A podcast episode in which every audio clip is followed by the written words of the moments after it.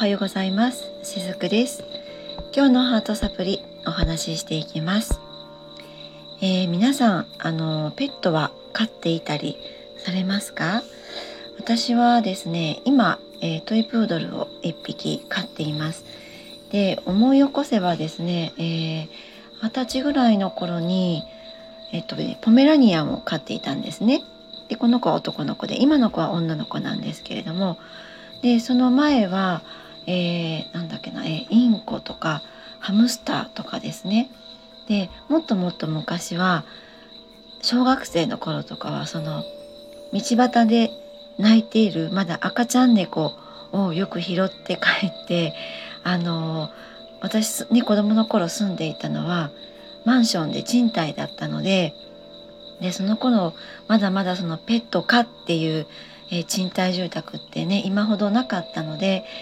買えなかったんですよね。でまあ、よくそうやってその拾って帰っていたので母に、えー、叱られながらで母は一生懸命その引き取り先を探してくれてっていうのを結構何度もね繰り返していたんですよね。でそれを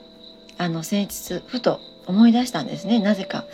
ちょっとなぜかよくわからないんですけど思い出してでまあそうやってその私小さい頃からそういえばその動物と割と近いところにいたんだなっていうのを思ったんですね。で今日はその動物が生きている意味といいますか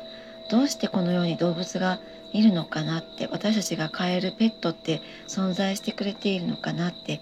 えー、そういうことをね今日お話をしていきたいなと思っています。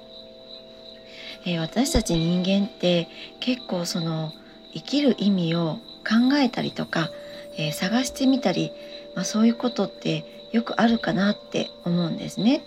私も実際はあの昔はですねどうして私はここに生まれてきたんだろうとか何で毎日生きているんだろうそもそも人ってどうしてみんな生きてるの？みたいに結構思う方だったんですね。もうこれは小さい頃から割とそういう傾向があったんですけれども。でそうやってその人って何かこう悩みとか不安とかをやっぱり持つのが人間なので生きていることに何かしらこう意味を持たせたくなると思うんですね。でも実はその生きる意味っていうのはなかったりします。もう実はそのいい意味で生きる意味なんてどうでもよかったりするのではないかなって思ってるんですね。でこれをそのじゃあ動物はどうして生きているんだろうって思ったりするんですよね。そうするとその、まあ、野生動物とかあとペットとかその動物によってもいろいろ種類はあると思うんですけれどもこの生きている動物っていうのは野生動物とペットね、私たちと一緒に住むことのできるその動物っていうのはやっぱり違うんですよね。野生動物っていうのはその自分たちの種族がその存続していくどんどん子孫が残っていく、まあ、そういった生きる意味っていうのはあると思うんですね。だけれども私が今飼っているそのトイプードルとか私たち人間がペットとして飼える生き物動物っていうのは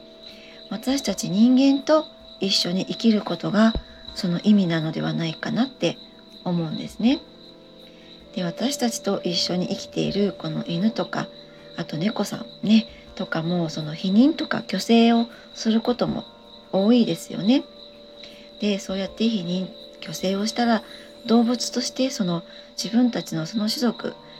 ね繁栄存続っていうのはできないわけなんです。で私も、えー、飼っているこのトイプードル女の子なんですけれども避妊をしています。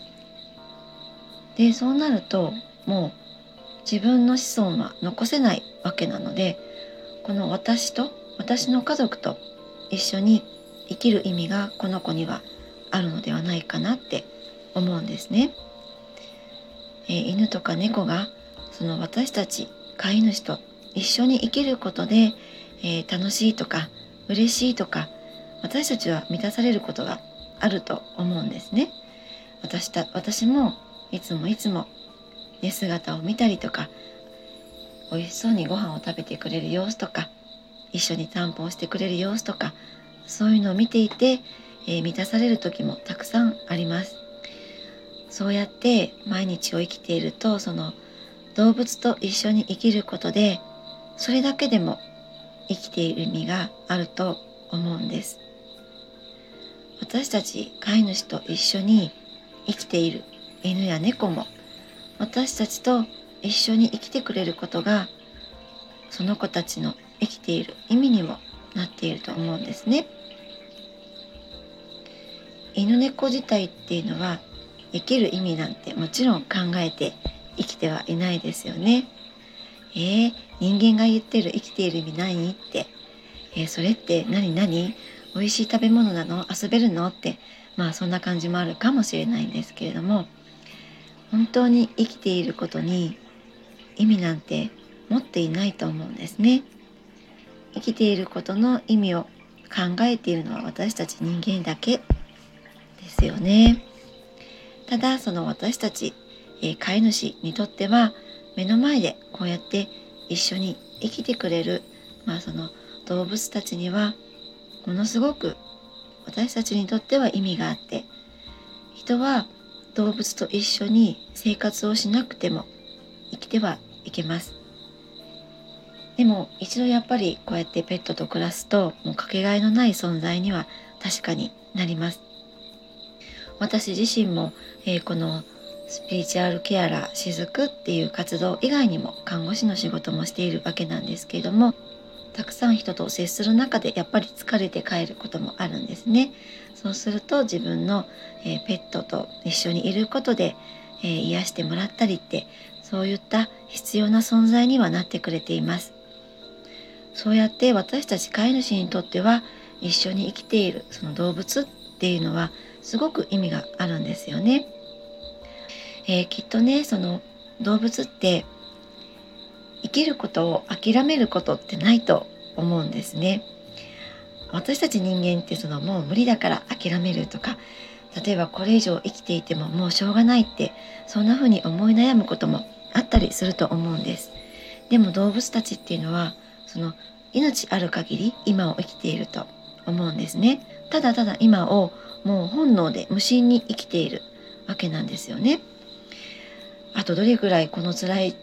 人生がまあベッド犬なら犬性なのかな？猫なら猫性なのかな、まあ、そういったのはあとどれぐらい続くんだろうとかそんなことはもちろん動物たちって考えていないと思うんですね。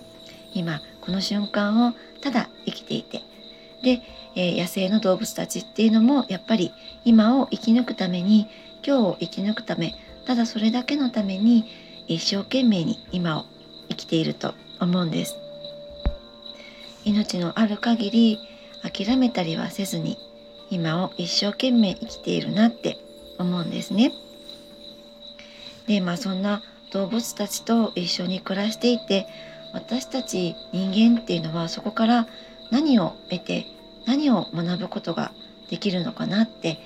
えー、昔そんな話をですねお客様と、えー、させていただいたことがあったんですね。でそのことを今日ふと朝思い出したのでこの収録をしているわけなんですけれどもあの動物っていうのはやっぱり単なる癒しでもないし可愛いだけのペットでもないですよね。まあ、ペットっていうそのぬいぐるみのようなものでもないと思います。またあるいはその人間の人間にとって、えー、しもべのようなそういった存在でもないと思うんですね。先ほども言いましたように人間よりもよっぽど強く今を生きていると思うんです。なんか私たち人間側っていうのはあもうこの子がいなくなったらどうしようってもうこの子が、え、先に行ってしまったら私はどう生きたらいいんだろうってまあ、そんな風にペットに対して思ってしまう方もいらっしゃるかもしれないんですけれども動物の方は決してそんなことはないのかなって思うんですね。私たち人間よりも、えー、よっぽどこう高等で強い生き物なのではないかなって思うんです。そんな動物たちが人間のことを仲間と思ってくれてその仲間に最後の最後まで、えー、一緒にいてくれて自分で諦めることもなく自分の命がその尽きるまで今を一生懸命生きるっていうことを私たち人間に見せてくれる。今を生きるってそういうことだよっていうのを体でもって教えてくれているのがこの動物、まあ、ペットも含めて野生の動物も含めてそうなのではないかなって思っています。で私も先ほど冒頭でもお話ししましたように小さい頃から、えー、動物とっていうのはすごく身近な存在だったんですね。でそんな、えー、高貴な存在である、まあ、彼らに仲間にどうやって私たちは真剣に答えているかなってどこまで向き合っているかなって最近そんな風によく感じるんですね。動物たちから何を学んで何を得ているかなって私もね時々すごく思い悩んだりしてああもうダメだなんてへこんだりすることもあります。まあ、拗ねたり、えー、諦めたりしそうになることもあるんですけれどもやっぱりこの自分の愛犬とか他にもいる、ね、動物たちを見ていると私はやっぱりこの子たちにとっても恥ずかしくない生き方をしたいなってそんな風に思ったりします。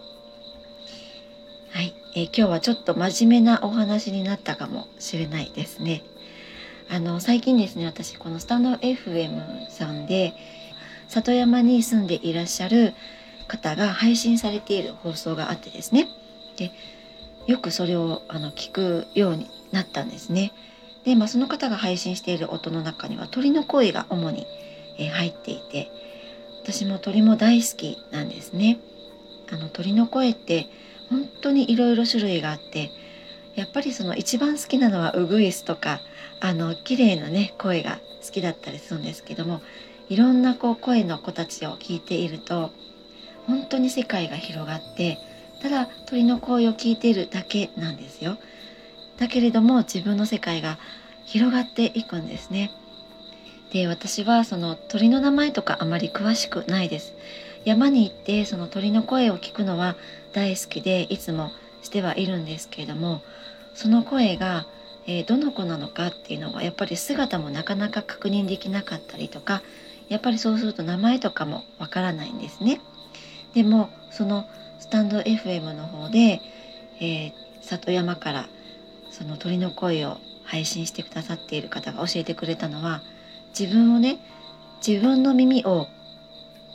鳥の耳にするといいですよって教えてくれたんですね。でそれを教えてもらった時にあなるほどなと思って私は人間の耳で鳥の世界にこう意識を合わせようと一生懸命していたんですけどもそうするとやっぱり山に登った時とかも人間ってこう視覚からもたくさん情報を得られますよね。えー、森の中に入るとそのあまり嗅覚鼻からの情報ってそこまでないんですけれどもやっぱり、えー、山に登って肌で感じたり、えー、視覚でもって緑を見てたりするとその耳は人間の耳なんですよねもちろん。だけれども目を閉じて耳を鳥の耳にしてみるんですこれはこうスピリチュアル的に言うとチャネリングになるんですけれども自分の耳をね、えー、鳥の世界にチャンネルを合わせるそんな感じです。そうすると名前はもちろんわからないんだけれども一つ一つ一人一人一話一話か。一話一話の鳥の子たちの声が全部聞こえるんですね。これまでは、えー、例えばこう目立つウグイスの声とかカラスの声にかき消されていたその奥にある子たちの声っていうのがあまり聞き取れなかったりとか気がつかなかったりしていたんですけれども自分の耳を鳥の耳にしてみるとそういった目立つ声以外の子たちの声も入ってくるようになるんです。これねすごく面白いなと思うので是非皆さんもこう山に行った時とか森の中に入ってみたりする機会があったら是非自分の耳を鳥の耳にして、えー、耳を澄まして聞いてみていただけるといいかなって思います。えー、そうするとその今回のテーマにある、えー、動物たちのね世界に自分の意識を合わせたり仲間のような感じになれると思うんですね。是非鳥の耳試してみていただけたらなと思います。はい、えー、今日はちょっと長くなりました。最後までお付き合いいただいてありがとうございます。しずくでした。